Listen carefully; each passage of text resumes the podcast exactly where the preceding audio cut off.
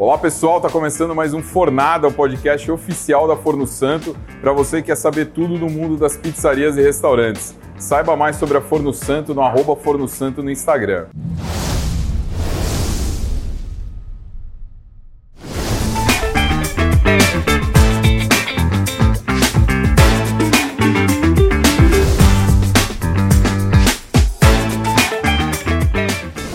Sou o Wagner Milanese e hoje eu estou novamente aqui no Com Pizza com o meu amigo Carlos, mas hoje o papo, o Carlos vai me ajudar aqui. Nada mais, nada menos, nós vamos trocar uma ideia com o Eric.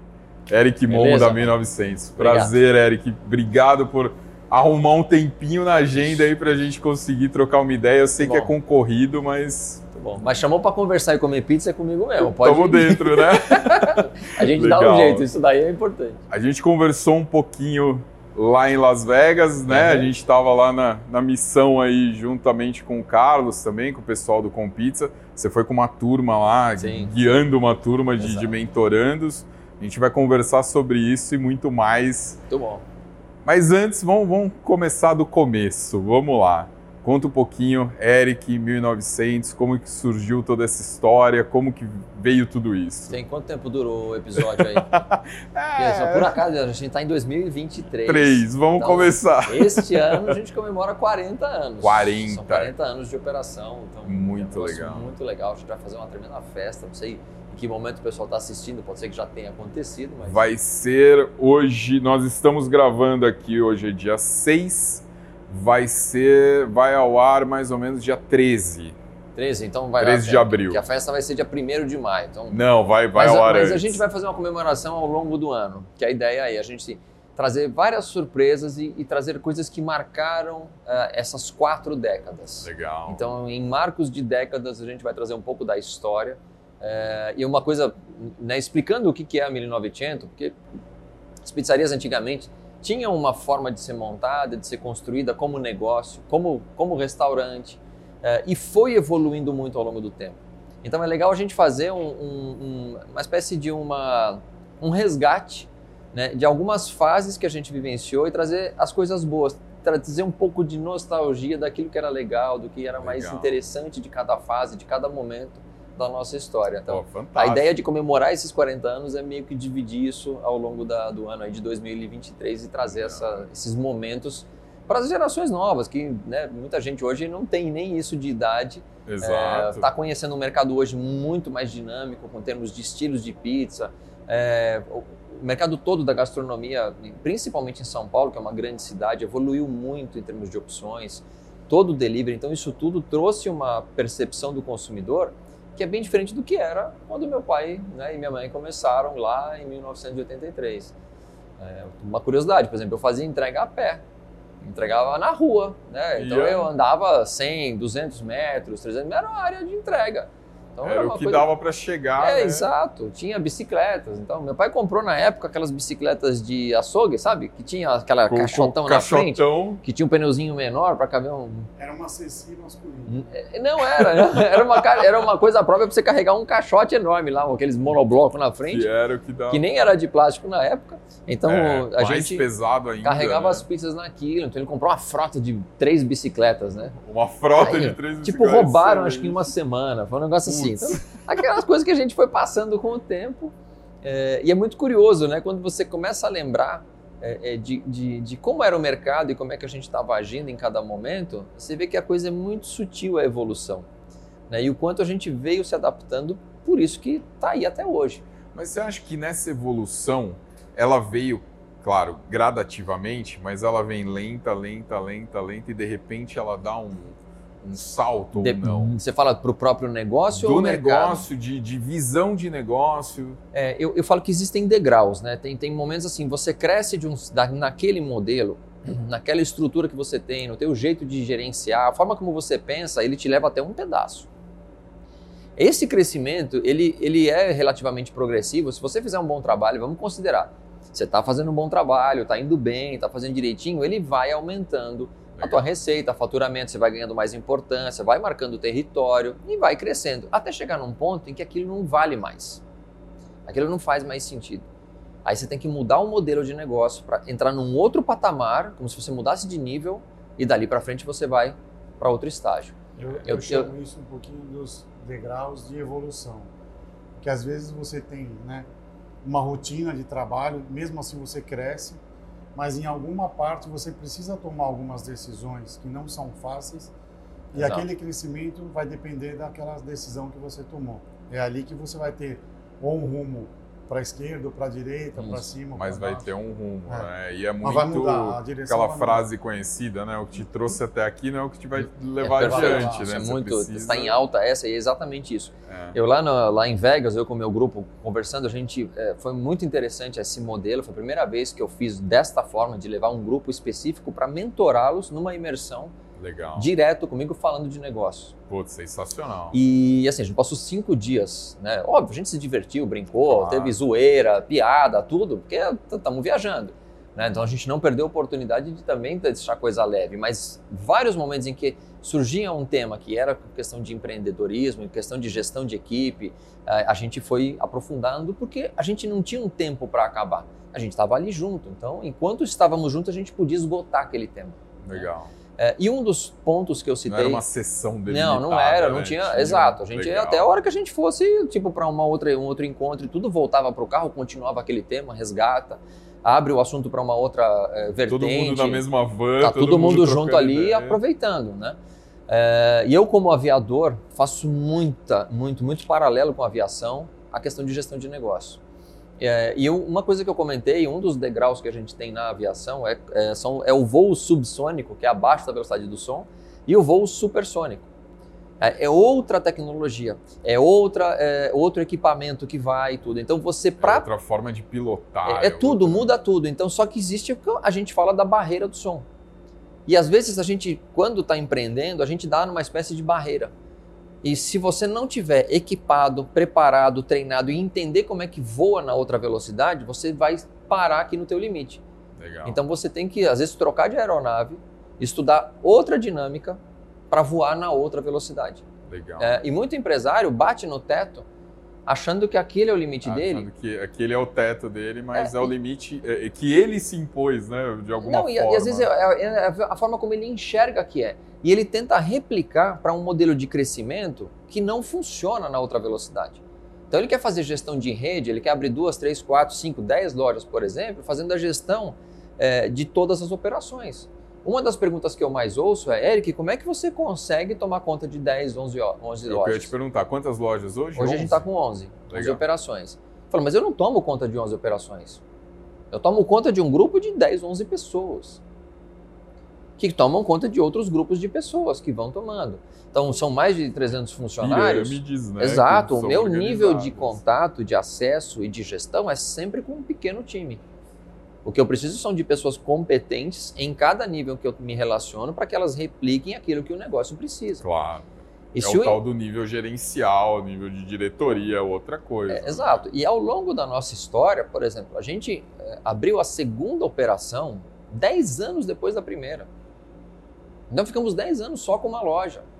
E o meu irmão, o Edric, que é um cara mais cutucado para crescer, que ele brinca, ele fala, poxa, se fosse eu tinha 100 lojas em tudo quanto é lugar do mundo. Ele é mais Ele- acelerado. Eu sou um pouco mais ponderado. Então a gente vai meio que equilibrando um pouco esse, esse contraponto. Mas lá no passado, ele foi um dos mais responsáveis para fazer o negócio dar uma primeira expandida Legal. de trazer a visão para os meus pais de falar, olha, vamos abrir uma outra. Por Mas tá que aí, não, né? Por que, mas também por que não e por que sim? Porque se eu tenho um negócio que está funcionando bem, por que abrir uma outra operação? Né? Essa é uma pergunta, às Para vezes, muita que gente, uma segunda até estraga, né? gera um Se problema. Se se você não perder, souber como né? fazer, gera um problema. Uhum. É, E aí eu faço duas, duas formas também de lidar. Tem aquela de se prepara, como eu estava comentando, se prepara para romper a barreira do som. Tipo, você sabe que ali é o teu limite, troca de equipamento, vai lá e aí você vai numa boa, ou vai lá e passa do jeito que tá. E quando você sentir a turbulência do lado de lá, você vai entender e fala, puxa, aqui eu tenho que, vou precisar disso, disso, disso. Aí você se ajusta para aquele novo cenário que você está enfrentando. Então eu, eu não sou um cara muito cartesiano de achar que ah, esse é o jeito certo, esse é o jeito errado. Existem coisas que eu gosto de fazer assim. Joga o problema primeiro. O problema do crescimento, o problema da, da expansão, o problema da gestão, deixa ele acontecer, porque fica mais palpável, fica mais visível, é mais fácil de você dimensionar o qual é o real problema de você jogar o, o, o jogo no outro nível. Sim. E aí você seja celery é, e assertivo para achar qual é a melhor solução que você vai achar para aquilo. E Sim. não recuar. Tipo, mudei, tá bom. E agora como é que eu me ajusto aqui? E vou me Então, adaptar aqui. O, o Peterson, que estava com a gente no grupo lá, o Peterson de Canela, ele falava assim: Meu, às vezes está na hora de você lançar a bola e sair correndo atrás, e você vê qual é o caminho, né? Não pode voltar, você já lançou, né? E Peterson às vezes é a forma de, de te obrigar a ir. Não que seja essa a melhor forma, não é isso, né? Sim. Com conhecimento, com tudo é muito melhor. E- E ainda mais tendo alguém para guiar. Eu queria te perguntar, quantas pessoas hoje, atualmente, você mentora ou você está com cursos? E como O- que é esse modelo que você faz? É, é mentoria, é curso? Como é Ele, isso? eu tenho cursos gravados eh, e tem a mentoria que eu vou acompanhando o grupo. Legal. E assim, ele tem entra e sai, ele é, é. O que que acontece? Como ele não tem um começo, meio e fim que a gente fala, não tem um assunto, ah, eu vou te ensinar a fazer a pizza aqui. A pizza, para te ensinar, eu vou ensinar a fazer a massa, escolher farinha. Então é uma aula que tem um. Tem um, tem uma, um roteiro a ser E um seguido. começo, meio e fim. É, e aí acabei a aula, acabou o assunto. Ah, e a mentoria, eu falo que ele é um jogo como é o dia a dia. Cada é, dia vem um problema novo. Cara, trocamos de nova. presidente, a economia como é que tá, o que tá acontecendo, como é que tá o mercado, como é que então assim, as coisas vão fluindo e os problemas aparecem no dia a dia. É, e os ciclos a gente faz de seis meses. Neste modelo que eu estou fazendo, então o empresário entra, fica seis meses, se quiser renovar, renova. Se fala, não, puta, peguei bastante coisa Pra aqui, mim deu. já, já me ajudou a romper uma das barreiras que eu queria, então deixa eu me adaptar para o nível. Depois, eu, se precisar, eu volto. Sabe que tem contato comigo. né? É, então, assim, o grupo ele oscila bastante de tamanho, e, porque cada um pode entrar e sair a qualquer momento. Então, eu não tenho, eu acho que eu já mentorei umas 20, 20 e poucas pessoas, eu pensando especificamente nesse grupo de primeiro nível que eu falo, sem contar o pessoal da viagem. Né? Eu estou fazendo isso faz uns dois anos, dois anos e pouco. Legal, ótimo. É, então, assim, tem gente que está no quarto ciclo, tem gente que está no primeiro, tem Tem, gente que saiu, tipo, o grupo encolhe, né? Aí depende, tem gente que entra todo mundo. Depende muito, como não é o meu primeiro negócio, é, e eu faço, muito do que eu faço, eu faço no meu perfil do Instagram, eu gravo pouca coisa para o YouTube, quase nada. É, e assim, eu falo, eu escolhi uma das redes sociais para atuar, gerando bastante conteúdo e deixando à Você disposição. tá lá direto nas lives, no, no- É. qualquer horário. e- Eu sento para jantar, quando eu falo assim, eu tô sozinho, eu vou sentar para comer uma pizza, não tem ninguém para dividir a pizza comigo, eu divido com a audiência. dividir com- Eu sento, ligo lá o meu celular e com quem estiver me assistindo eu vou comendo e vou conversando com as pessoas e Trocando vou ideia. trazendo conteúdo. Que legal. Então, esta forma de entregar é, um pouco de direcionamento para eles é o primeiro contato que eu consigo fazer com as pessoas e para ajudá-los a crescer. Quando o meu negócio demanda muito, eu abro mão deste tempo e falo, cara, agora o negócio está precisando mais de mim, então eu, do meu negócio eu digo a 1900 em primeiro lugar, Sim. então eu acabo falando, poxa, não estou com tempo suficiente para me dedicar para o online, para fazer mais conteúdo, para vir gravar coisa. Então eu vou deixando ele meio morno e depois, conforme vai, né, é, tendo mais necessidade, eu- de um lado para o outro, eu vou ponderando para que a coisa ajustando. aconteça. né? Legal. Qual que é o perfil dos seus mentorados hoje? Todos eles Cara, têm pizzaria? Todos têm pizzaria, todos. Todos é, é- já é o são nicho que eu gosto de atuar. Então, é, eu tenho o cara que tem pizzaria, é, mas muita gente que está começando me procura.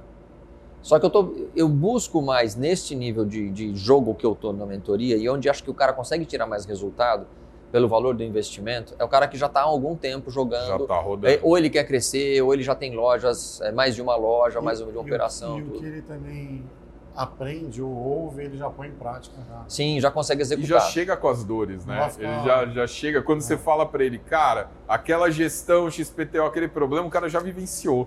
Ele Sim, é diferente sim, do ele cara que tá mais pensando na teoria, né? Nossa, Ele um dia eu absorve chegar ali, e né? usa né, a ferramenta mais É. rápido do que.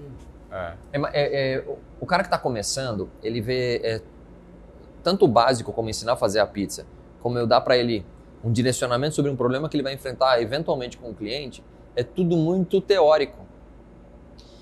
Para o cara que já está jogando aí há 5 anos, 10 anos, já tem duas, três, quatro, cinco operações, por exemplo, o que a vivência que ele tem somada com a minha vivência, cara, dá muito mais potencial para ele crescer. Sem dúvida. Porque eu tenho é, 30 anos direto de experiência na 1900. Eu estou tirando a época que eu era moleque. Né? Só como CEO do negócio eu estou há 12 anos. Então eu tenho uma experiência acumulada, vamos pensar assim, na gestão do negócio, já como rede, Já e como visando rede, o meu próximo nível de crescimento. A gente está com hoje 11 operações, mas a gente está indo para 20. Esse é o nosso próximo degrau. Então, dali para frente, a gente eventualmente vai para 40. Eu não sei ainda, mas é onde eu olho. Então, esta visão que a gente tem de negócio ajuda o cara que está operando também há algum tempo a combinar com o que ele enxerga do negócio, do mercado e tudo mais. Às vezes, numa outra praça, outro estado, uh, um, público que às vezes é de outro nicho, está focando um pouco de diferença, talvez é, poder aquisitivo, não importa. Né? E ele vai ter visões distintas para é, trazer um consenso nas decisões que ele for tomar, é, dando para ele mais ferramentas para ter decisões mais claras. É essa que é a ideia. Eu, eu não tento ser um cara diretivo no sentido, cara, não, é assim que você tem que fazer. Ele não é meu funcionário. Eu não estou ensinando ele a fazer a pizza da 1900. Eu estou ensinando ele a abrir a visão, para pensar como um dono de negócio que consegue olhar para mais coisas além do negócio dele e trazer expertise para ele não ter problema. Isso, isso que eu ia, posso falar uma pergunta? Claro, claro. lógico. Como que você uh, lida com a situação de você ter um, uma empresa com um certo conceito nela, um posicionamento de mercado, e os seus mentorandos, cada um deles terem um objetivo diferente do seu? Como que você ajuda ele nisso? Primeiro entendendo, olha, se eu, como é que eu faço, né? A, a minha, a, o meu papel é o seguinte: se eu tivesse pilotando o negócio dele, o que eu faria? Então eu preciso, é, quando eu faço as lives e estou interagindo com o pessoal, as perguntas são pontuais, mas eu não conheço a pessoa que está lá, não, não, me, não me relacionei com ele a ponto suficiente para entender o negócio, entender a praça onde ele está. Então são respostas muito curtas, ligeiramente assertivas para um tema. É, eu não posso ser tão exato quando eu dou um direcionamento ali, porque eu não sei qual é a realidade do cara. E muito que me perguntam, por exemplo, é tipo, ah, Eric, qual que é a melhor é, temperatura para ajustar um forno? Sei que tem pizza que você quer fazer, Exato. não sei a quantidade de ingredientes que você. Eu não sei. Sei que forno não que faço tem, ideia. É um forno esteira, é um é esteira, é um forno de assim, lastro, é um forno elétrico, é a gás, entendeu? É, é só, só passa de pizza tá cheio de coisa. É. Não faço ideia. Então eu, eu abro para o cara a visão mais ampla.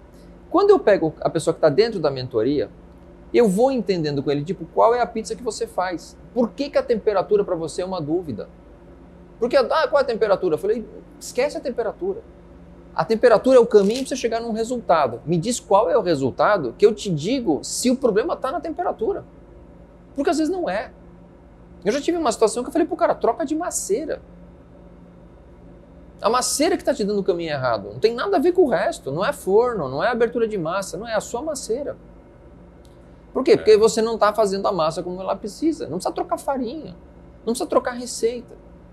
E, e como é que eu consigo dizer isso para um cara? Quando eu tenho mais tá proximidade, tá vou acompanhando, vou entendendo e começo a pensar nisso. Uhum. É, às vezes eu sou assertivo numa dessa de dizer para o cara troca maceira e às vezes eu abro para ele horizontes do tipo, cara, imagina que você pode trabalhar duas coisas. É, eu tive uma situação muito, muito clara que um, um dos meus mentorados estava com CMV muito alto. Na região dele, o pessoal gosta de pizza com muito ingrediente. E a gente passou aí por alguns anos em que os insumos foram subindo de custo, subindo de custo, e muita gente ficou com medo de repassar preço. E aí todo mundo segurou, foi matando a margem. É, e o que, que eu falei? Eu falei, olha, você tem que escolher o caminho. Não culpa o preço tá, das coisas estar caras. Você tem que escolher. Se você vai segurar, você tem que ter margem para isso. Pode hum. estreitar a tua margem, mas está tá com segurança no teu negócio. Senão você quebra. Primeira decisão que você tem que tomar.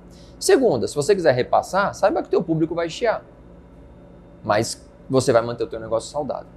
Exato. E aí, o que, que ele estava falando? Não, é que eu quero mudar minhas pizzas e eu quero diminuir porque eu não quero vivenciar mais este custo alto.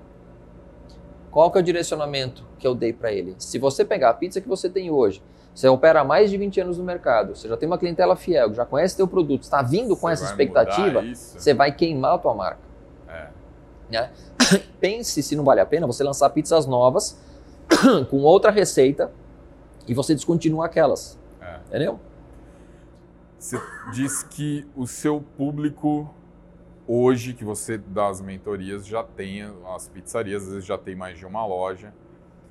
É, mas muitos dos que estão nos assistindo é porque estão buscando conhecimento para abrir o primeiro negócio. Sim, muita Queria gente. que você desse uma pincelada rápida. Quais as maiores dificuldades que você vê o pessoal passando ou que te consultam quando vai abrir o primeiro negócio? Porque a gente já sempre brinco, sempre falo coisas desse tipo assim. Ninguém abre uma pizzaria porque gosta de lidar com o contador, com o fornecedor, com a emissão Esse é- de é- nota. Tem com... que trabalhar de final de semana e à noite. O cara Essa é a última de coisa que o a pensando. pizza, muitas vezes. Ou ele tá pensando, ou ele gosta de trabalhar à noite, mas Posso- ele posso- não sabe que de dia ele tem que trabalhar Posso, também. se você gosta de fazer pizza, se isso é teu lazer, fala, eu amo fazer pizza, continue fazendo pizza para os seus amigos, porque senão você nunca mais vai ver os seus amigos, se você tiver um negócio, mais ou menos isso, tá bom? A não ser que você grave um podcast, É, junto eles. aí chama os amigos pro podcast. Mas é Porque, porque acontece isso, né? É, o meu pai, meu pai, como é que ele abriu, né? Voltando um pouco na história da 1900. É, cara, montou uma pizza, um forninho no sítio em 82, acho que final de 82, já estava com a ideia pensando em ver se fazia uma pizzaria ou não, mas era uma coisa muito embrionária. Fazia as pizzas para os amigos e tava aquela coisa de o pessoal começou a elogiar e falou: então vamos encampar fazer pizza numa pizzaria. Porque o produto estava meio que validado. Aham. Só que, por exemplo, meu pai era músico, né? Trabalhava na orquestra municipal. Então, assim, é um Que cara legal. que veio das artes. Então, ele já estava acostumado. E, e eu falo isso muito. Nós e os artistas trabalhamos para o lazer dos outros. Trabalha pra A gastronomia e a arte está voltada para isso. Então, a gente está trabalhando quando as pessoas estão no momento de lazer. Se você tem essa essa sua eh, vertente de falar, poxa, eu quero proporcionar lazer para as pessoas, vai por isso. E pelo produto em si, só pela gastronomia, não é o caminho. Não é o caminho. Então, se o cara gosta de fazer o produto, mas ele, ele pelo produto ele tem paixão e quer transformar isso num negócio, entenda qual é a ocasião de consumo deste produto que você está visualizando. Senão, você não vai bater a- a- o teu produto que você gosta com a ocasião. Aí, aí vai dar ruim. Uhum. É. É Aí- muito tratar isso como um business mesmo, né? Total. ter essa visão, né?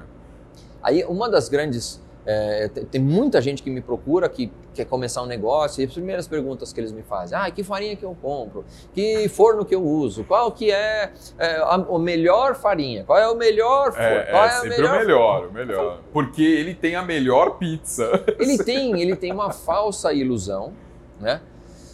é, de que aquela é a melhor saída. Ele quer se destacar no mercado focando em algo.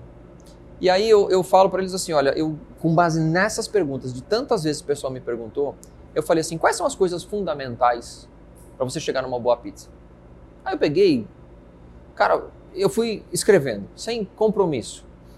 Comecei a escrever, isso aqui é interessante, aí daqui puxava um outro fio, tudo. aí eu organizei e deu sete pilares. Eu organizei em sete pilares. Sete Um número pilares cabalístico por acaso. Ok. Tá? Então, eu não sei se vou acertar os sete, porque eu falo toda hora e eu, eu esqueço de algum. Mas, primeiro lado é a pessoa. O profissional. é, se você vai trabalhar como profissional ou como amador para chegar numa pizza, os focos são diferentes. Né? É, como é que você treina a equipe? A questão cultural. Que é assim, o que, que você acha que é pizza? Como é que você conhece? A gente viaja pelo mundo vendo tem estilos de pizzas totalmente diferentes. Aí você vai para os ingredientes. Quais são os ingredientes diferentes? As formas de apresentar, fatiado, ralado, é, cubetado, é, refrigerado, mais aquecido, fazer um pré-preparo. Então, tudo isso impacta no resultado da pizza. As técnicas. Você vai fazer uma pré-fermentação, vai fazer método direto, você vai hidratar muito, hidratar pouco. Cara, Um tem milhão de 500 opções, coisas, é, né? é. É, aí você vai para equipamentos, óbvio, né? Que tipo de forno você vai usar, que tipo de maceira que você vai usar, pensando nos básicos, utensílios, pá, cortador, bandeja, serviço. Então, qual é o serviço que vai fazer? Vai ser delivery? Vai ser rodízio? Vai ser serviço salão? Vai ser um food truck? Vai fazer buffet na casa das pessoas? Então, eu vou pegando coisas assim, e o ambiente, por exemplo. Não sei se eu falei todos, mas dane-se. Mas o ambiente também onde você está fazendo isso, onde é possível, né? É, é de você ter a condição de entregar uma pizza. Quando você olha para esse set e pensa na pizza que você entende que é o produto ideal, você tem que falar, cara, eu tenho que equalizar cada uma dessas partes, cada um desses pilares para chegar no produto que eu quero. Se eu não usar a técnica certa, com a farinha certa, com o forno certo e os ingredientes certos, eu não vou chegar no produto que eu quero. Agora, isso está adequado ao público que eu quero atingir, no tipo de serviço que eu quero fazer? É muita coisa para se analisar além do produto, né? Aí, assim, todo mundo hoje tem muito curso de pizza que o cara vende receita. Não tá errado, mas é, é, eu gosto de fazer a coisa que ninguém tá fazendo. Então tem muito curso de receita, inclusive eu tenho. Eu tenho uma aula minha de pizza gravada lá que eu ensino a fazer duas massas de pizza. Beleza, funciona, vende e tal. Mas quando eu fiz este pensando nisso, é para dar esse direcionamento para o iniciante. E eu chamei de saiba tudo sobre pizza. Porque toda vez que você for pensar na tua pizza e tiver dúvida sobre como chegar nela, esse curso está contemplando estes pilares. Legal. E eu não falo de receita específica. Ah, eu ensino a pizza napolitana? Não ensino pizza nenhuma lá. O que eu te ensino é, você está pensando na napolitana, ela tem esse combinado de coisas. Está pensando na pizza romana, ela vai ter aquilo ali. Está pensando Legal. numa pizza de pediche, vai ter aquilo. Tudo isso para o cara poder entender esse cenário e poder comprar o forno certo pro negócio dele, comprar Claro. cera certa pro negócio dele, pro Exato. negócio dele dar certo e prosperar. Sensacional. Cara, a coisa que mais tem é o cara comprou o forno maceira, você vê ali, dá seis meses ele está tentando vender. Tá tentando Por vender, consegue. Ele chega e pergunta para mim qual que eu acho que é melhor, eu vou dar uma opinião. O Carlos pode dar uma igual, ele fala, porra, bateu dois caras que manja muito, tá falando de uma, uma coisa. Só que o que ele quer fazer não tem É nada a ver com o que a coisa. gente quer. É, Então ele não chega no produto dele, exato. Fica batendo cabeça. Né? E quando você compara essas dúvidas, essas perguntas, para o cara que já tem uma, duas, três, dez lojas e chega até você como um mentorando, chega na sua mentoria, essas perguntas mudam muito? Alguma, o cara algumas chega meio- sim, depende muito do, do, do, do- do nível do cara, no nível, eu digo assim, de busca de conhecimento. Porque eu, eu sou um dos caras que faria esse tipo de pergunta há 10 anos atrás. Entendi. E foi É assim que eu comum mudei ainda. de estágio, né? Eu, o Zopete foi um cara que, assim, que eu brinco, né? Que foi, foi um dos catalisadores para essas transformações que a gente veio passando ao longo dos anos, exatamente porque a gente começou a tentar entender melhor toda a vertical da pizza. Né? Toda, toda ela, desde a produção de trigo até a entrega do- dela para o cliente no final. Então eu tinha essas dúvidas. Uhum. Me davam farinha antes para fazer pizza, cara, eu fazia aquela pizza com a- no meu processo, no meu, no meu jeito, sem conhecer a farinha. Cara, mesma coisa que você querer pegar um carro com câmbio automático e ficar trocando de marcha. Ele não É. foi feito para isso. É. É, e aí, assim, o que está faltando é o conhecimento do equipamento para você usá-lo da maneira. Do ingrediente, de todos os itens. É, então, é- é- esse descasamento eu tinha. Quando eu comecei a aprender mais, eu comecei a entender esse universo é, de desconhecimento. Então, quando o mentorado chega para mim, né, hoje, mesmo que tenha bastante tempo de casa, e ele tem um conhecimento um pouco mais obtuso, né, de sentido de, olha, ele não recebeu o estímulo, não viajou, às vezes é, não experimentou outros materiais e tudo mais, eu tento mostrar para ele as alternativas, opções, Abrir a mente. dele, Isso. ampliar o cenário. Expandir o universo. É, E, e o cenário, falo, é cara, isso. falo muito, testa. Eu não tenho a resposta certa. Testa. Faz o teu negócio. Ah, Eric, qual a melhor hidratação para minha pizza assim? Cara, você tá fazendo quanto? 60? Tá bom. Baixa para 50 e sobe para 70. E ver o que, que dá. E compara as três. Você vai entender que isso dá um resultado diferente. E olha para elas e fala, cara, qual tá apontando para você o que você tá gostando mais? O caminho que você quer seguir. Ah, eu acho que isso aqui está ficando melhor. Então você está entendendo que aumento de hidratação te entrega um resultado mais desejado. Aí você vai para o aumento de hidratação como resposta. É.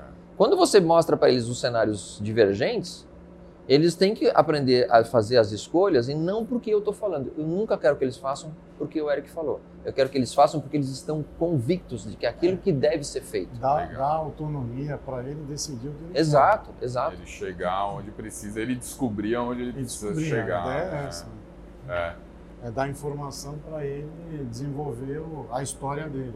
Eu vi ele escrevendo uma vez num post ou um vídeo, não sei, ele falando que o, o ponto mais forte dele não é fazer a pizza, e sim voltado para gestão, para tudo isso que a gente está acordando. A parte de gestão já deu para ver que ele entende, né? Mas e a pizza? Será que, que rola ver. também? Agora, pá, não? vamos fazer a pizza Vamos, então. vamos brincar? Vamos pegar o telefone agora e ligar e pedir Vamos ligar. Tem, tem uma menina 80 aqui perto para pedir? Não, Na pior das hipóteses, eu falo, toda vez que eu vou dar uma aula de pizza, eu falo pro pessoal, olha, vou fazer a pizza aqui, olha, se não der certo, qualquer coisa, 5575, 1900, é só ligar, a gente entrega Só ligar. quase toda a cidade de São Paulo. Cidade de São Paulo tá coberto. Quase têm- toda, Vocês sim. têm alguma fora da cidade de São Paulo? Ainda não. Eu gostei do ainda.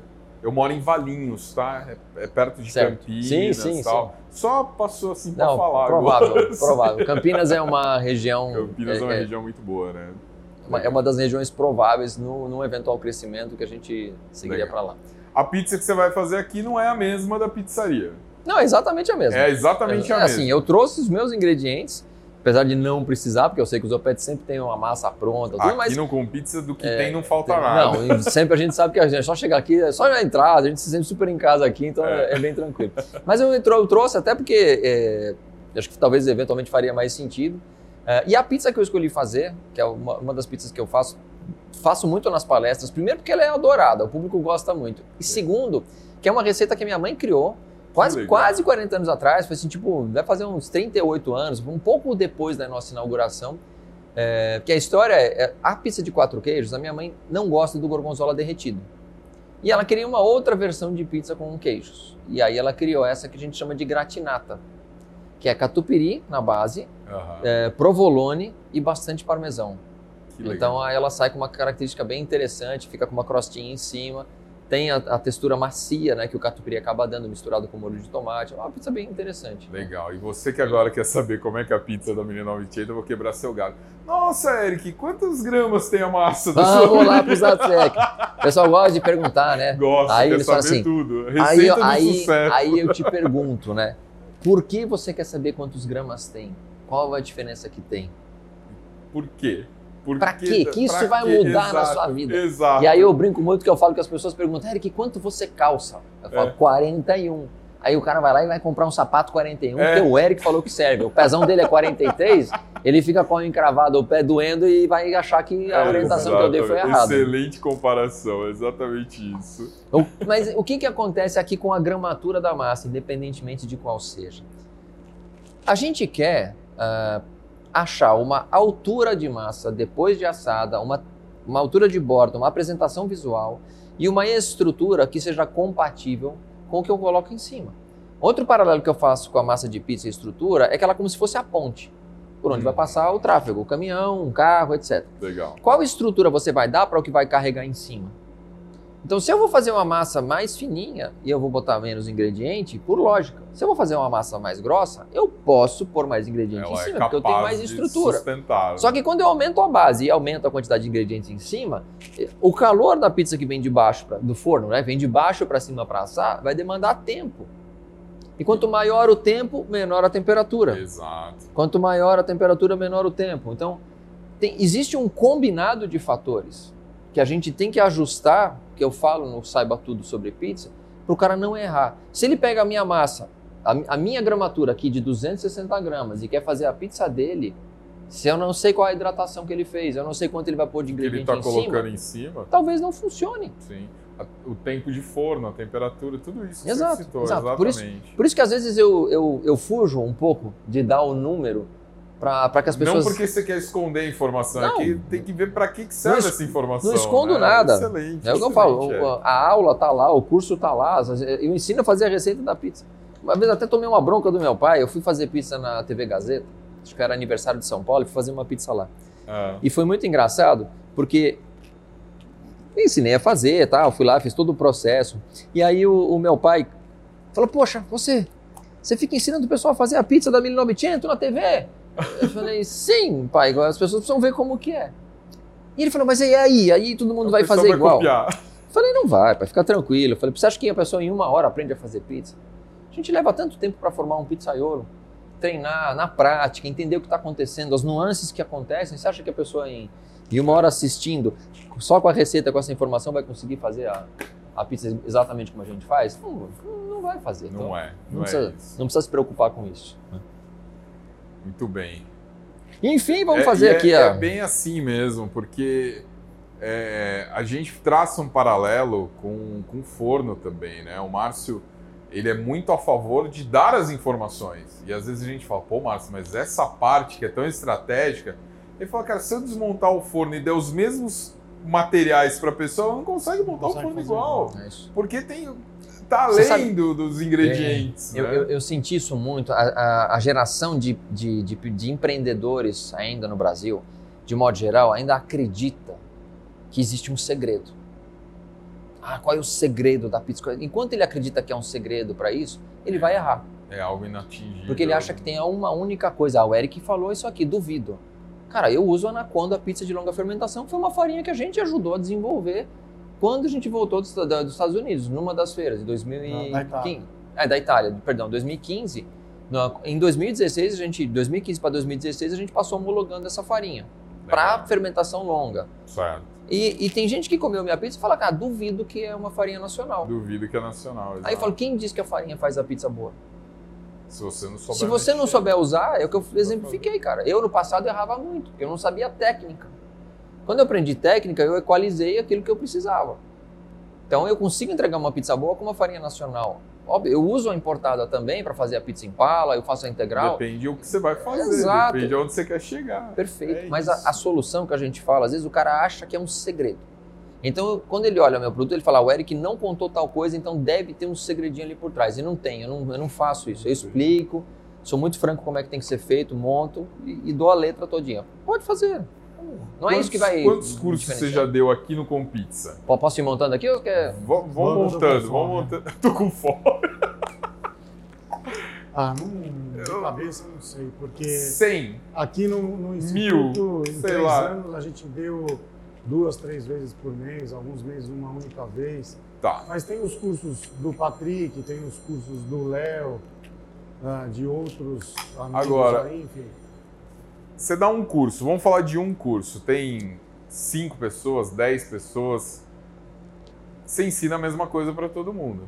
Basicamente. Você não passa um a um, passando um segredinho ou Não, outro. não. E o resultado não é igual. Não é igual. Na sua mentoria, você passa mesma mais coisa. informação para um ou para outro? Você não passa Não, para o não. grupo? Não, mas eu passo, mas aí, é, é- inclusive, lá é engraçado, porque, na verdade, é- é- é- o curso ele é meio padronizado, né? Então, o Zoped vai dar uma aula de pizza, por exemplo, ele dá o mesmo conteúdo para todo mundo. Sim. E eu lá, eu dou uma... A resposta é para uma pessoa, que Mas todo o- mundo se beneficia. Exato, que o grupo Isso, aproveita isso. isso. Mas Aí, se às beneficia vezes- de forma diferente. Isso, porque às vezes o cara fala, poxa, esse problema eu nem tenho. Nem sei. Mas né? quando acontecer, eu já vou estar ligado. Ou já É. vou trabalhar para prevenir o problema. Exato.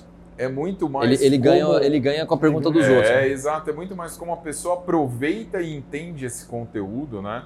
É, ouvia muito isso em, em faculdade, falando, não, aquela faculdade é melhor que a outra. É, tem faculdades melhores do que outras, mas o aluno faz total Faz a diferença, diferença. né? Faz bastante faz total diferença. Inclusive porque tem aquele cara que vem, vem na mentoria ou vem aqui na aula, olha, olha, olha, é o cara totalmente teórico. Ele, É. ele, fa, ele vê, assiste, Fica mas não faz. celular aí. Ele não executa nada. É. Não leva pro dia a dia. Às vezes eu pego uns e puxo a orelha. É. Ah, em qualquer lugar. Às vezes nas lives. O cara me pergunta os negócios, eu, eu, eu não tenho papas na língua, não. Conta um absurdo aí que aconteceu, Ah, vai. não lembro um específico Lembro agora. Se eu lembrar, eu vou falar, mas tem, tem uns trecos assim que às vezes os caras perguntam. E você fala, poxa, bicho, é, é, você tá perguntando pra quê? Tipo, onde você quer chegar com essa informação, sabe? Se você não vai fazer. Se- Colocou se você não vai dar. só pra gente não se perder. Colocou Cat- catupiry, Catupiry, é, provolone e parmesão. Essa provolone é a, a e gratinada. parmesão. E a molho de tomate por Molho de baixo. tomate de por tudo baixo. Isso. Legal. Ó, Obrigado. Só Você pra é um escudeiro. Tá vendo? se não sou eu, a pizza não sai. Não sai, né? Isso daí não é porque ele quer ajudar, não, é porque ele tá com fome. Deu uma pegadinha aqui. Ver se ela vai sair redonda lá no forno. Ah, É. Vai Vai- na fé. Vai na fé, vai na fé. Mas vai Vai acontecer fazer outra. Tem mais massa aí? tudo bem. Pegou um tiquinho. Você quer fornear, Zopete? Pode ser. Não, tô perguntando se você quer. Pode. Vai lá, vamos ver. Eu Pra não- perder a a prática, gente, a gente né? briga, a gente é aqueles caras que brigam pra poder. Alguma coisa tem que fazer. Você você falou que Eu- você queria comer? Eu falo pra todo mundo, todo mundo sabe, eu Dá aqui, cheguei, dá aqui que eu fornei, que eu tô pro lado de cá. Tá tranquilo. eu cheguei nesse Só- mercado... você só olha pra não deixar. É. Eu cheguei nesse mercado tem três anos. Até então eu não sabia nada de nada de nada e ainda sei muito pouco, né? O pouco que eu aprendi foi com o Márcio, que sabe muito, e com os amigos que a gente vai fazendo no meio do caminho e vai aprendendo e vai ensinando. E pela primeira vez eu fui junto aí com vocês para Las Vegas lá na, na Legal. Pizza Expo. Muito bom. Cara, é uma explosão que dá na tua cabeça, assim, porque. Ah, mas foi lá na feira, tinha aquilo e aquilo, no outro ano também. Ah, é porque você foi na tal pizzaria que você... Não é isso. Eu falo que lá não é uma feira de pizza. Não é. A feira de Tem pizza é só muito desculpa. mais do que isso. Exato. A feira é um ponto de encontro só para o pessoal. Mas O ar que você respira ali, a Sim. atmosfera que você vive, você ir nos lugares como, como o Carlos nos levou e você também levou o seu grupo em conjunto, é, por exemplo, lá no Pizza Rock com o Tony Geminiani. O cara, 12 vezes campeão do mundo. 13, acho que 13, hein? 13? No, no, no livrinho lá tá 12. É que o livro tá desatualizado. Já tá, já tá outdated. já tá... E ele vem, para do lado, cumprimenta todo mundo da mesa e, e para. Tipo, Sim. você quer trocar ideia comigo? Eu tô aqui. Aí você olha e fala, cara, esse cara. Olha onde eu é tava, olha é onde eu tô, olha o tipo de experiência que a gente tá tendo. E, cara, eu voltei absurdamente acelerado. Eu falei pro. Pra ir, eu consegui dormir no avião. Pra voltar, eu não consegui. Não teve nada a ver com o voo. Cara, era a minha cabeça. Então, a primeira. A, quando eu fui. A gente foi primeiro. A minha visita primeira foi em 2014 e em 2015 comprei o livro da, da do, do, Tony, o Pizza Bible. E eu Sim. voltei lendo o livro. Uhum. Também não dormi no voo. Não dá. Cheguei né? fazendo um monte de teste tudo. Eu aí comprei o a... livro lá dele também e tal. Assinar. Não, eu imagino, porque eu não faço pizza. Eu não sei fazer pizza. E outro dia um pessoal aí de um, de um canal de TV, né, que a gente estava conversando. Mas Wagner, você não faz pizza? Não. E você não vai aprender a fazer? Não. Eu vou ser um cara mais ou menos aí fazendo pizza. E eu consigo, estando na frente da área comercial, eu consigo saber e, e me colocar no, no, no, lugar daquele cara que também não sabe, que está querendo entender, que é o que chega muito para a gente, estando à frente do comercial da Forno Santo. Normalmente, o, o tempo de compra do forno, o processo de compra do forno, o cara chega assim, né? Quanto custa o forno? Qual que é a melhor farinha? É, Quanto é, custa o forno? Eu falo, Jesus, eu não sei o que você vai fazer. Que, que forno que você quer? É isso. Eu não sei nem se meu forno presta para o que você vai fazer. Talvez ele não seja bom. E aí começa a entender, começa a conversar. E eu consigo ter essa visão do cara e consigo. Sim. Posso aprender a fazer isso. Ajudar, ajudar o cara. É. Mundo, Acho que é importante, quem tem, tem, um conhecimento específico precisa ajudar o cara a tomar decisões. Isso aqui é exato, fundamental. Exato, exato. E quem está vindo muito cru ainda não entendeu as nuances da coisa é. para decidir. Aí ele ele vai nessa de, ah, fulano falou dessa é. marca, dessa, dessa, o cara não conhece nada. É. Não, e o cara e tá esperando, ele liga na expectativa, na inocente expectativa, que é o que acontece com outras empresas, que ele liga perguntando, ah, você quer saber quanto custa o forno? Estou te mandando a tabela. E eu falo ah, pro é. cara, eu falo, meu amigo, se eu te passar uma tabela de preço, eu vou mais te confundir do que te ajudar. Porque você vai ver um monte de preço, um monte de configuração, gás, lenha, tamanho e tal, o cara vai... Não sei o que eu quero. Não, primeiro você precisa saber se ele está sabendo o que ele quer comprar, né? Exatamente. Olha aí. Olha, gratinadinha. Gratinadinha. Ela deu uma pegadinha na pá, já dedando aqui o que aconteceu, que eu falei, grudou um pouquinho na pá ali na hora de sair e furou. Mas ela sobreviveu à saída do forno. Sobreviveu? Sobreviveu. Dá pra mostrar embaixo Dá, eu quero, câmera? Eu quero mostrar onde que ela pegou aqui, ó, que ela deu uma grudadinha, olha só. Vamos apoiar aqui. Dá... Filipão, tá nas Consegue fechar aí, aqui? dá pra chegar, aqui, dá pra fechar. Aí. Então Boa. assou, mas deu uma pegada, e aí essa pegada faz aproveitando, né? Ah, mas Quando... joga a culpa no forno. Não, não, não só, só, eu só ia aproveitar para dar um extra não, aqui, não, pô. Não, Conta logo, vamos ver. O cara tá com fome, ia tomar banho. É porque faz sempre que ele não come pizza. Eu não comi pizza hoje esperando. Hoje, né? Um Carlão, aviso aqui. Você come pizza quantas a vezes na semana é, naturalmente? Assim? A pergunta é, não é come pizza todos os dias, mas quantas vezes por dia Porque todo come? dia isso. acontece isso. É, tem que esperar ela, porque o catupiry tá. quente. É. Diz, de, aqui você põe a mão, tá ok. Só que o catupiry, o catupiry por dentro. Embaixo. A gente fala que é pegadinha essa pizza. Então, se você quiser sacanear alguém, você Sim. acabou de sair do forno, você dá pra pessoa. Dá pra pessoa e fala, dá aquela bocada gostosa. Não, dá uma gostosa. bocada gostosa que você vai ficar sem sentir é... gosto uns 15 dias. Né? Essa é a pizza que mais vende, né? Então, é isso, por que, que eu trouxe essa é, e, e, qual é a história, né? Boa, calma. As pizzas que mais vendem em São Paulo, calabresa, portuguesa, marguerita, mussarela.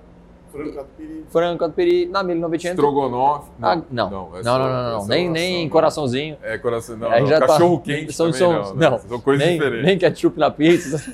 Aí a gente tá falando de pizza, gente. Tá bom, tá bom, tá bom. Não, não, foi só uma passada. Só uma zoeira, tá? Aqui. É, aqui que acontece? Essa pizza tá entre as cinco mais vendidas. Que legal.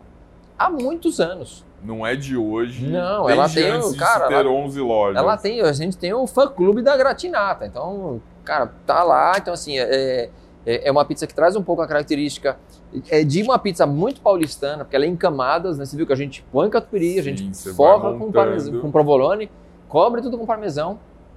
é simples, são três queijos, não tem, não tem grandes complexidades no, no produto nem nada, e ela tem a cara da nossa pizzaria. Então, a Tá. 1900 Não, numa pizza tá meio representada aqui. e tem todas as. a- a- todo esse. Pô, sua mãe, né? Sim, Pô, sem, acabou, né? sem- Acabou não, aí. sem contar o motivo isso. dela tá aí já, já tá aí, né? Já, já tá no. Vai. Muito obrigado. A gente pode servir para produção ou não? A gente pula a produção. A gente. Deixa a produção tem- não é depois. só o Carlos que tá com fome, tá? Tem um pessoal aí. É. Vamos- Pode, pode servir para produção? Pode servir para produção. Dá mais um suportezinho para mim. Vamos lá. Filipão.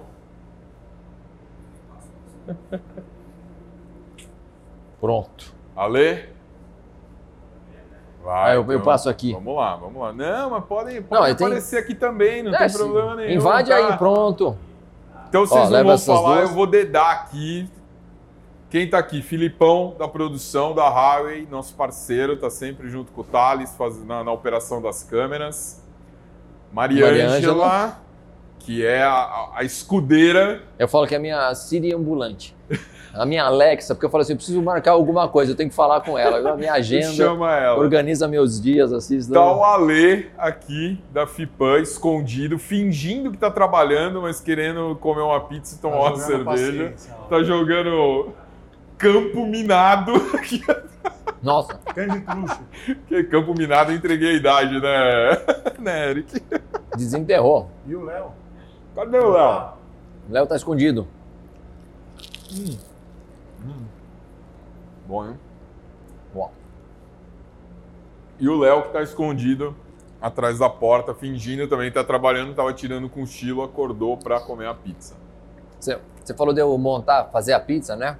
Tinha que mostrar que sabia, tá? Eu tava em dúvida.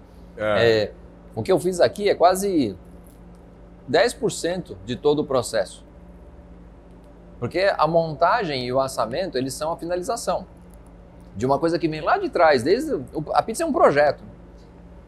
Para você saber que é isso aqui que você quer no final, é que eu falo de, esse saiba tudo sobre pizza, exatamente isso. Quais decisões eu tenho que tomar para a escolha da espessura da massa, a quantidade dos ingredientes, como é que eu coloco isso, qual a quantidade de molho eu vou pôr, o ajuste do forno, quanto tempo eu vou deixar. Então, tudo isso foi pensado previamente. O processo de massa foi feito, a escolha da farinha, to- toda a construção do produto, o bolhamento da massa, o descanso dela. Então a gente vem construindo o produto. A pizza a gente fala que é um fast food mais lento que tem. Porque é rápido de você montar. Só que você começa com dias de antecedência. Você costuma preparar, você, né, a sua equipe, Aham. a massa quanto tempo antes? A Você gente tá fazendo a massa hoje pra assar quando? dois dias para frente. 48 horas. Legal. A gente faz uma fermentação em bloco de 24 horas, que eu sou fã de fermentação em bloco. E depois Conta faço um pouquinho desse processo.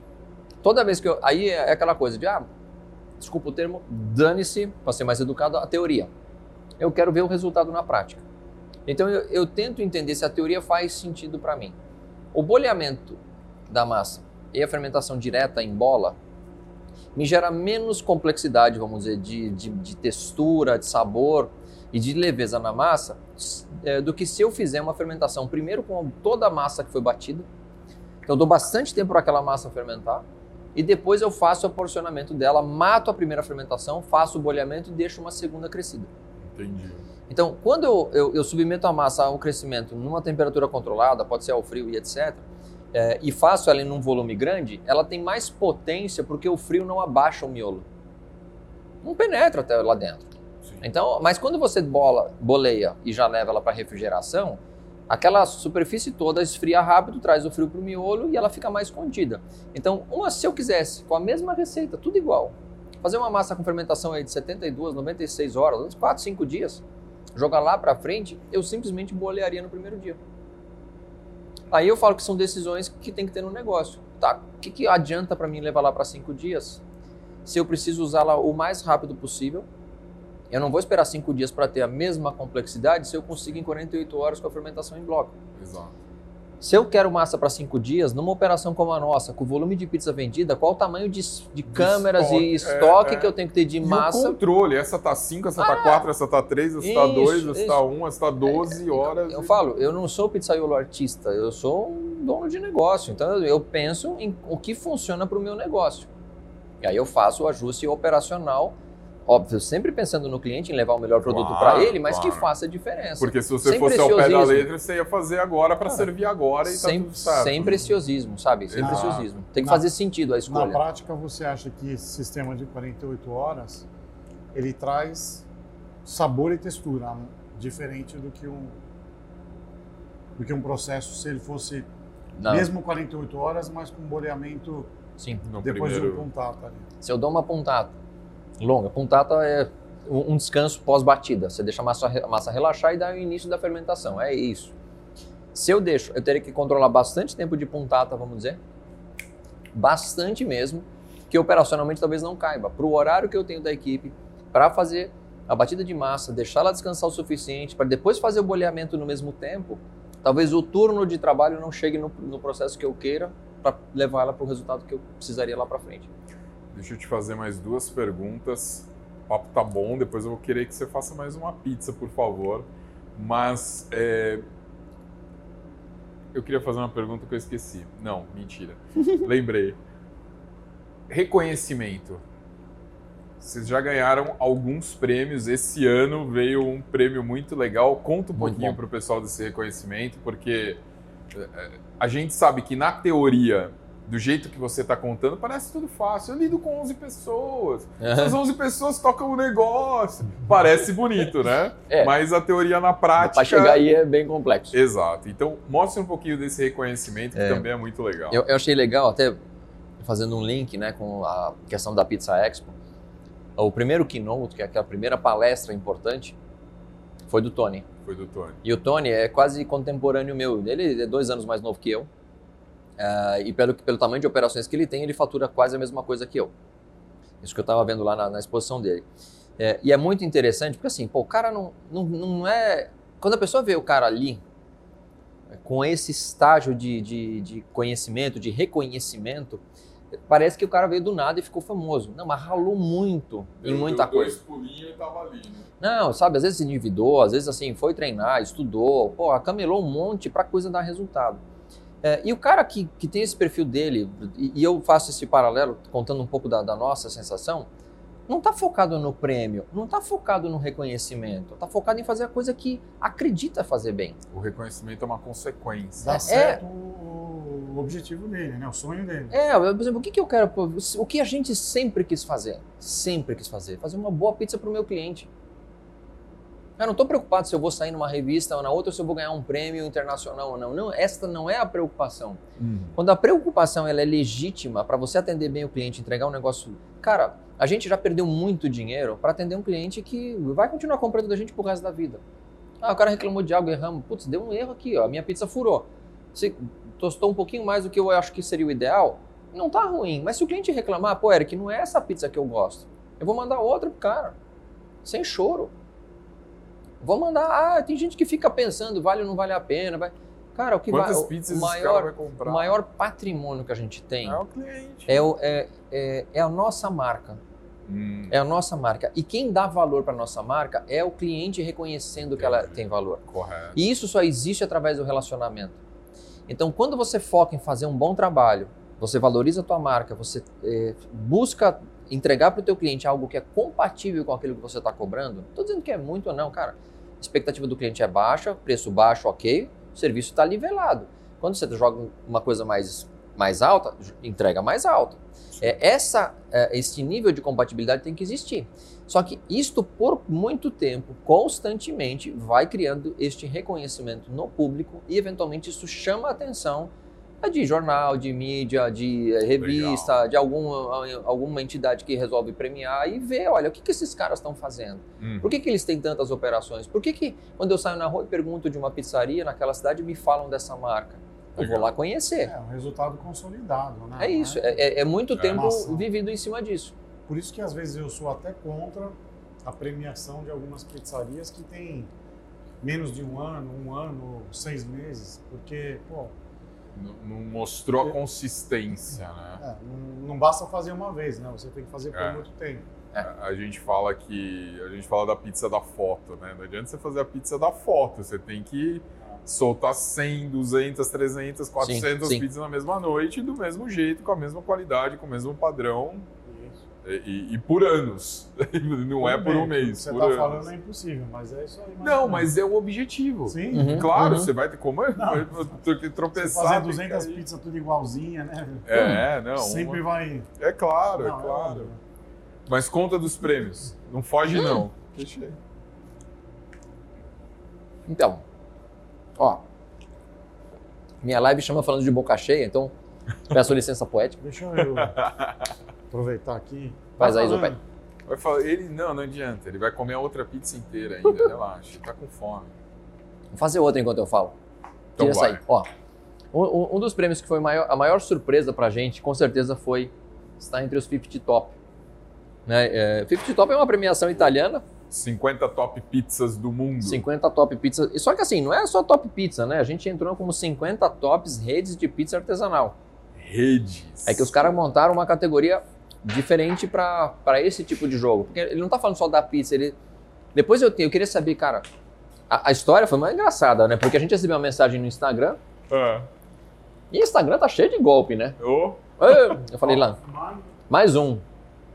Eu pensei, mais um, né? Os caras já vão querer contar uma história e tal. ah. Aí perguntando qual era o canal para falar com a gente é, do marketing ou o responsável pela pizza. Porque tinha essa. Queria mandar um negócio da, da, indicação do, do prêmio. Passei o e-mail do marketing, totalmente descrédulo. Segura esse golpe. Veio o e-mail escrito em italiano e em inglês, eu achei até interessante, porque estava tava bem explicadinho qual que era a coisa, e que eles queriam uma foto do responsável pela pizza ou do dono do negócio, é, e se a gente iria para Madrid para receber a premiação, porque a gente estava ali entre os 50, não dá classificação nem nada. Eu falei, tá, eu li o e-mail e falei, ok, eu que sou responsável pela pizza, né, um dos donos tal, eu junto vários chapéus no meu negócio, Sim, claro. e, e, e foi interessante porque eu peguei o nome da pessoa e fui procurar.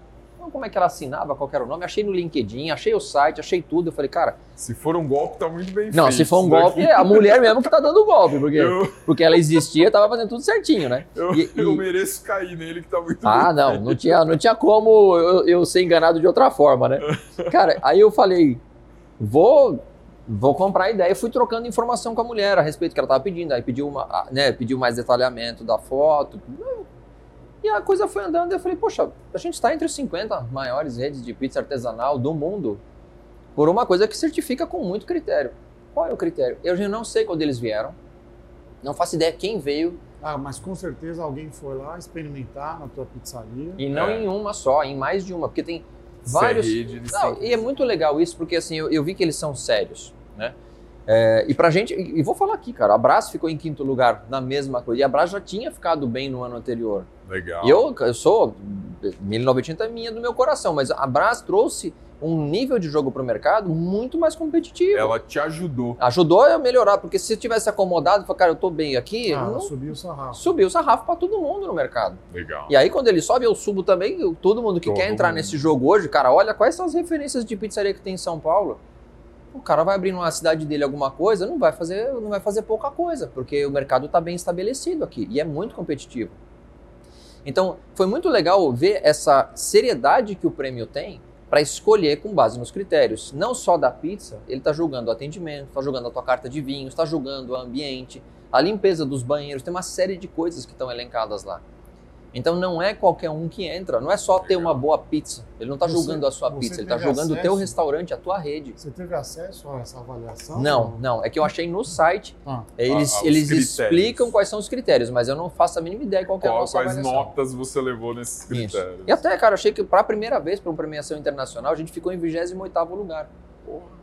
Sem pretensão nenhuma. dizer, Não, nem sabia que no tinha. no- na meiuca Fazendo- da lista. É, é o que eu estava explicando no começo. Fazendo aquilo que eu acho que eu tenho que fazer. Cuidando Exato. do meu negócio como eu acho que tem que cuidar. Então a gente é conseguiu muito essa projeção, interessante né? da parte deles criarem isso como rede, porque realmente, se você tivesse uma pizzaria e você estivesse ali vendendo, sem, sem menosprezar números, mas sei lá, se estivesse vendendo metade do que você vende com uma em cada loja, se tivesse uma vendendo metade ali, Sim. você ia estar muito mais linkado com o seu negócio, você ia estar muito cuidando de todos os detalhes. quando você tem uma rede, você tem que delegar, É- tem que é gerenciar isso, e tudo mais.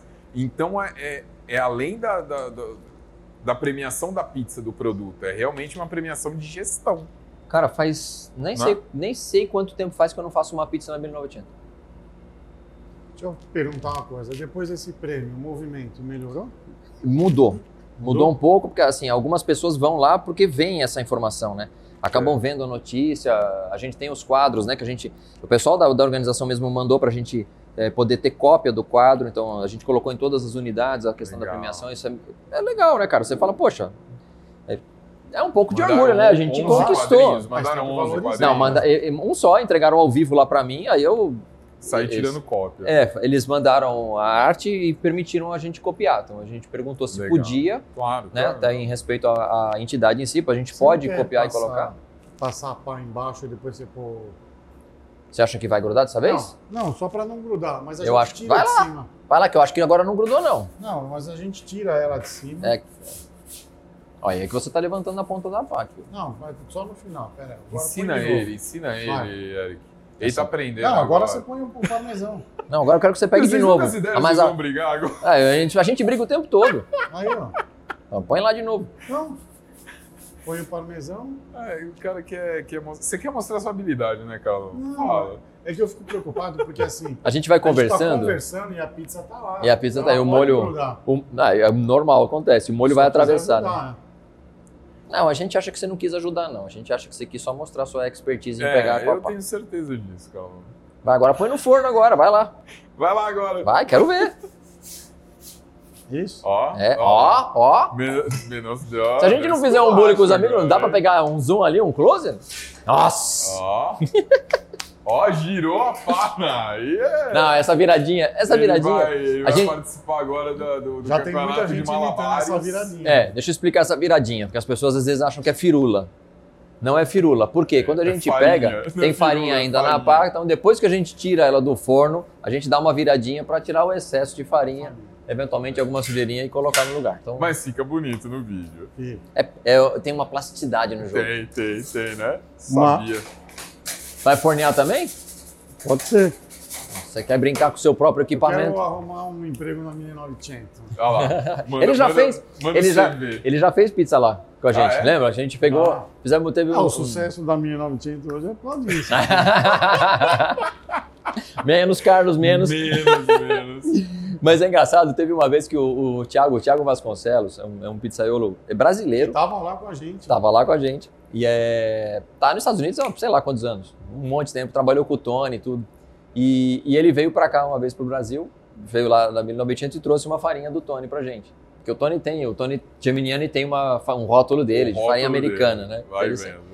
É, e aí a gente fez uma comparação das três farinhas lá, testamos a do Tony, não, não para confrontar qual é melhor, mas para comparar, sob a mesma receita, quais resultados cada farinha apre- apresenta. Legal. Então fizemos com a do Tony, fizemos com uma leitinho com Stagione e com a Anaconda que eu usava padrão lá. Então foi uma experiência bem interessante, né? Fizemos Foi. todo o processo de fazer a massa, então foi um, Mas Legal. o mais uma experiência engraçado bem legal. foi quando a gente estava testando a farinha nova da Anaconda e a gente ia fazer teste para a gente saber se ela estava funcionando legal, né? Aham. E as características estavam do jeito que a gente... A gente só comia a borda da pizza. Ah, cara, era muito Aí engraçado o isso. garçom...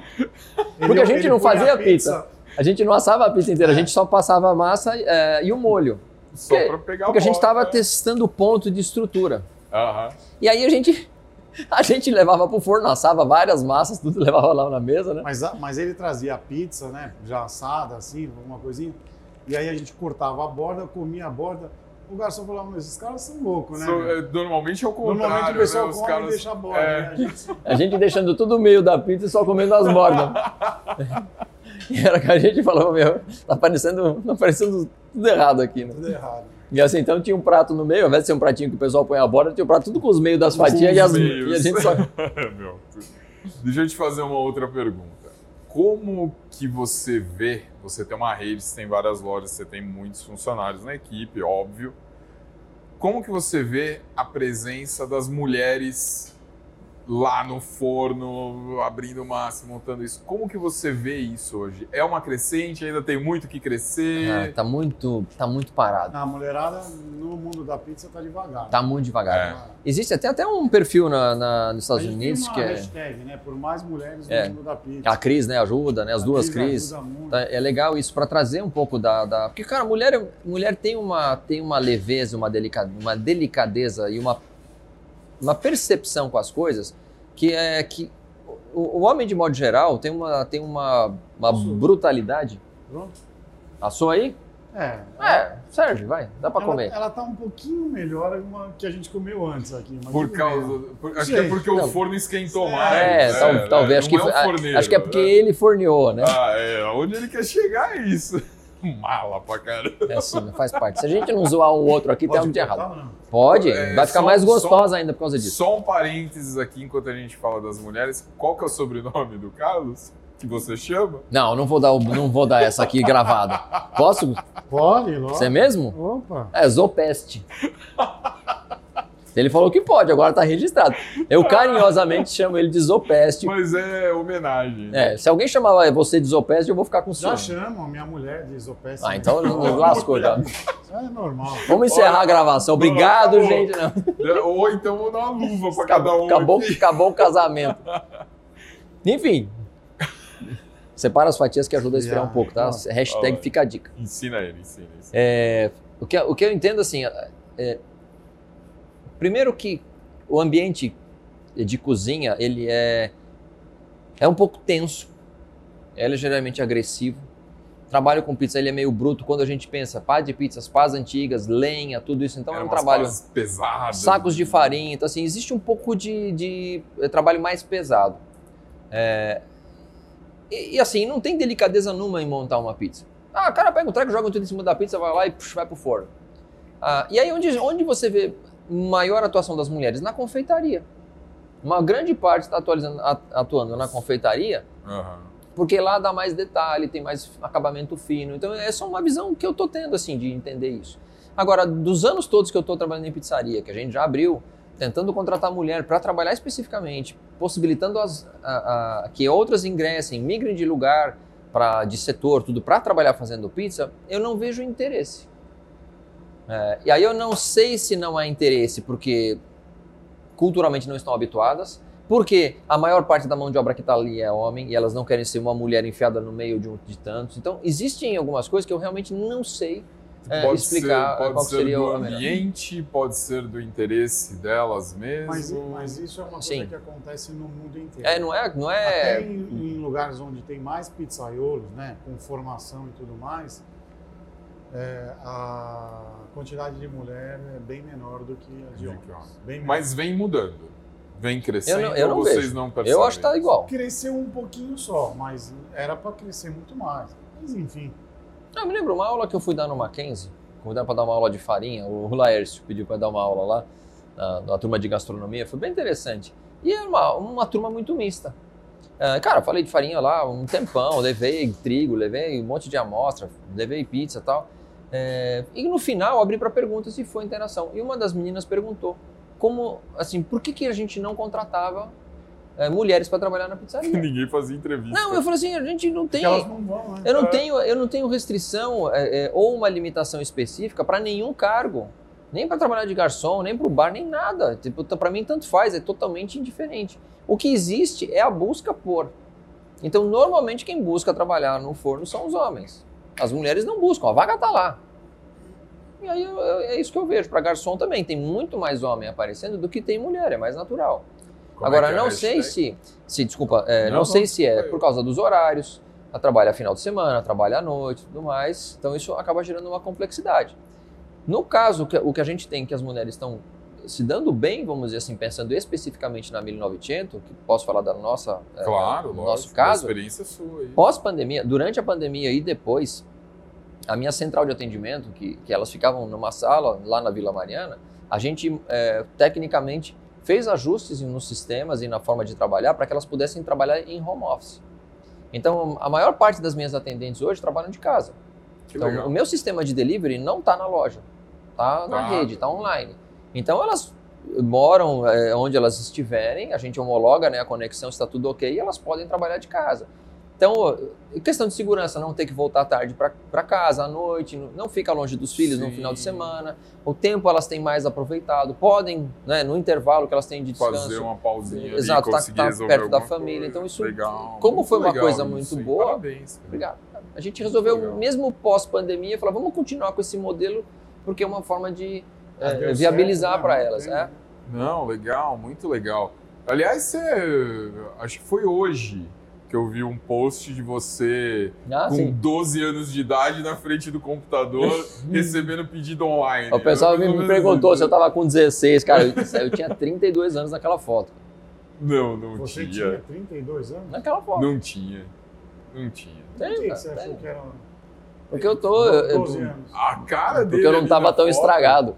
Ele, ele tava muito menininho, assim, na frente do computador, sabe? Tipo, Computadorzinho tipo, com a tela de tubo. Estou, estou hackeando o chat do UOL Mas aqui. Só...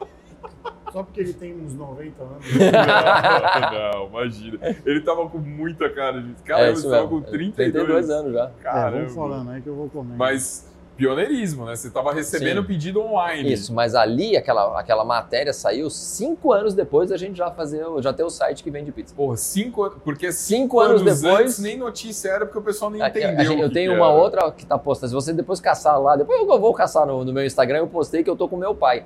Meu pai tá sentado, eu tô de pé atrás dele, que eu tô mais moleque ainda. Cara, é, e é quando a gente lançou a venda online, que foi em 97. Quer dizer, você já vem com alguns pioneirismos aí sim, de, sim. de, tecnologia, de buscar soluções diferentes. Abrir mercado, é isso. O que a gente está fazendo hoje de diferente é trazer a pizza romana e abrir a pizzaria no almoço. Nenhuma grande rede está fazendo isso que seja no nível que a gente joga, de pizza top, assim, Sim. premium. O que tem são as pizzarias de, de vamos dizer, fast food, food, grandes redes, tudo mais, ou, que, ou de restaurantes que tem a pizza no cardápio. A gente é uma pizzaria. Né? Então a gente não é um restaurante que tem pizza, a gente Vocês é uma pizzaria. no almoço. É, então a gente tem uma operação que está abrindo no almoço. Com pizza romana? Com pizza romana também. A gente Legal. traz a clássica e traz a romana, mas a ideia é que a gente mostre para o mercado de São Paulo que está muito, entre aspas, tá, vou usar um termo meio ruim com toda a licença, está muito contaminado com o conceito da pizza napolitana de maneira errada. Sim. As pessoas olham uma pizza redonda com uma borda um pouco mais alta e é, botam o rótulo de que é napolitana. Um 30 centímetros, é, e, um e não é isso. É tem gente que está fazendo pizza napolitana certinha em São Paulo, tem gente que está fazendo uma pizza baseada na napolitana que não tem nada a ver com uma aquele produto. inspiração napolitana. Isso. Tanto que a nossa a gente chama de pizza paulistana. É outra pegada, camadas de ingredientes, uma massa um pouquinho mais densa servida na mesa para dividir. Então, assim, é uma pegada diferente da napolitana, que é uma pizza mais individualizada. Tudo.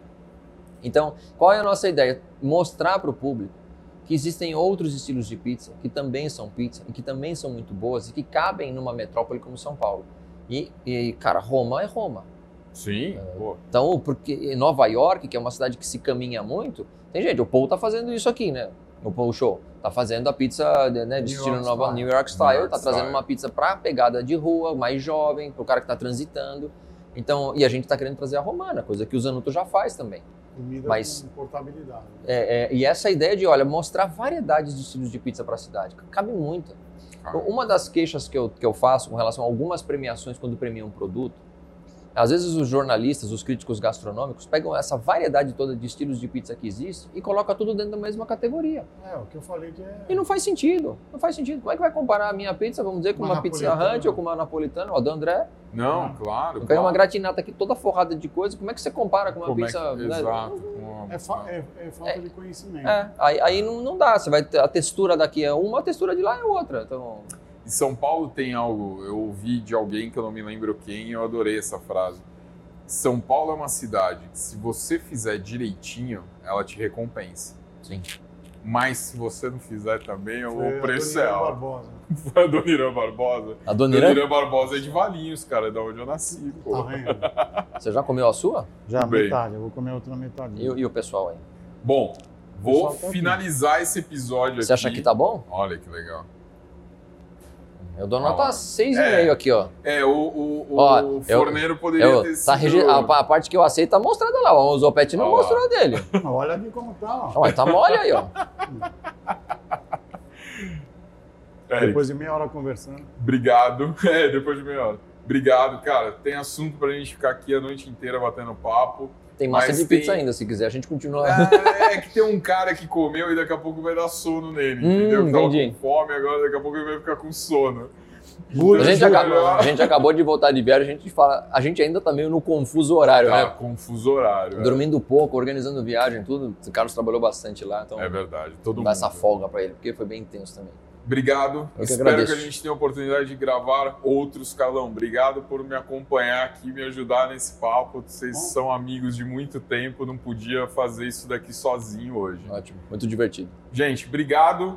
Antes da gente finalizar, Eric, como é que o pessoal te acha na internet? Como Cara, é que eles. Vai, vai falando aí uns Instagram. arrobas aí que eu vou comendo. O, o meu Instagram é onde eu ajudo outros profissionais da pizza, principalmente empreendedores. Ajudo o pizzaiolos também, mas o meu foco é principalmente no empresário. É Eric Momo Oficial.